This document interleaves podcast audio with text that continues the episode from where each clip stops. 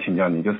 现在也遇到一种现象，就是很多人呃遇到困难的时候开始学佛，然后呢就非常努力精进，然后可是修了一段时间或者自己所求如愿，各方面稳定之后，就开始没有感恩之心，慢慢的开始懈怠，甚至退转。呃，这种对于我们学佛人来讲，我们能够如何能够时刻保持自己的这种这份初心呢？很简单了，保持初心的话，就要不断精进呀。一个人不精进的话，他就不能保持自己的初心。你想想看，一个人很感动的时候，你要保证这种感动一直延续，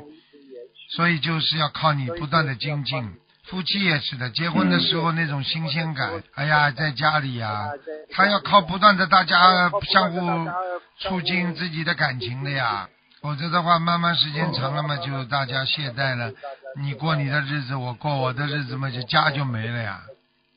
对的，对的，我记得我刚拜师的时候，我有一次打通师傅节目电话，师傅就跟我说要不忘初心，我一直记在心里，真的是非常感恩师傅提醒我们。嗯，